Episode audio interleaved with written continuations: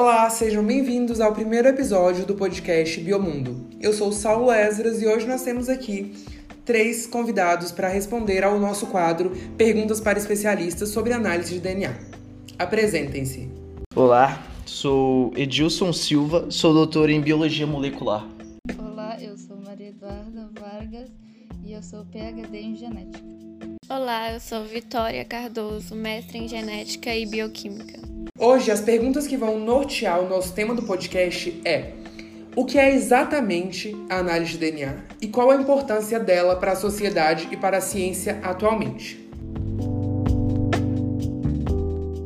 A análise de DNA foi criada em 1985 pelo geneticista Alec Jeffreys na Universidade de Lancaster, da Inglaterra.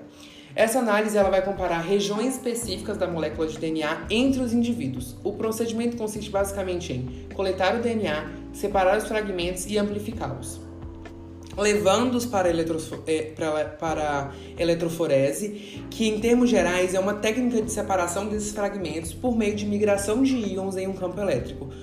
O aparelho ele vai permitir isso porque tem um lado positivo e outro negativo. Quando tudo estiver no seu lugar, é, nós temos a impressão digital do DNA, que também é chamada de inglês de DNA é, fingerprint. Lembrando que os fragmentos menores eles vão mais rápido e os maiores vão mais devagar. Assim, nós podemos comparar as bandas, identificar ou inocentar possíveis criminosos, além de, de que a partir de, fragmentos do corpo ser é, deixados na vítima ou no local do crime. Alguns países já têm bancos com DNA é, de criminosos para identificação mais fácil. No Brasil, o uso mais comum e mais falado quando o assunto é análise de DNA é para o teste de paternidade, que consiste na comparação das bandas da criança com as da mãe. As que não coincidem com as bandas da, da mãe devem ser herdadas do pai, comprovando ou excluindo a paternidade. A paternidade. Além disso, poder manipular e analisar o DNA possibilitou avanços científicos no, no sentido de entender a genética do nosso, do nosso organismo e do organismo de outros animais. Agora nós vamos começar o nosso quadro de perguntas para especialistas. E a primeira e a primeiro, e o primeiro especialista ao qual nós vamos perguntar é Maria Eduarda Vargas, que é PhD em genética. E a gente queria saber, é, uma dúvida que é uma dúvida super comum, é se é possível realizar o exame com a criança dentro da barriga da mãe.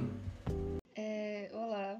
Sim, respondendo essa pergunta, sim, é possível pois já que o exame é feito a partir de células e do tecido do nosso corpo, dependendo do tempo de gestação, ele pode ser obtido através do sangue materno, onde a gente provavelmente vai encontrar células e tecidos fetais. Também é possível obter os resultados através do vilo corial, aminocentes e cordocentes. A coleta através do sangue materno ela é menos invasiva e ela pode ser feita é, em laboratórios. Já as outras, por serem bem mais invasivas, elas são feitas é, obrigatoriamente por ginecologistas ou obstetras e têm um risco de aborto de 0,3%. Ok, então sim, seria possível fazer o realizar o exame com a criança dentro da barriga da mãe, é, levando em consideração essas duas questões que Duda colocou: os procedimentos que obtêm mais risco e os procedimentos que é, têm menos risco.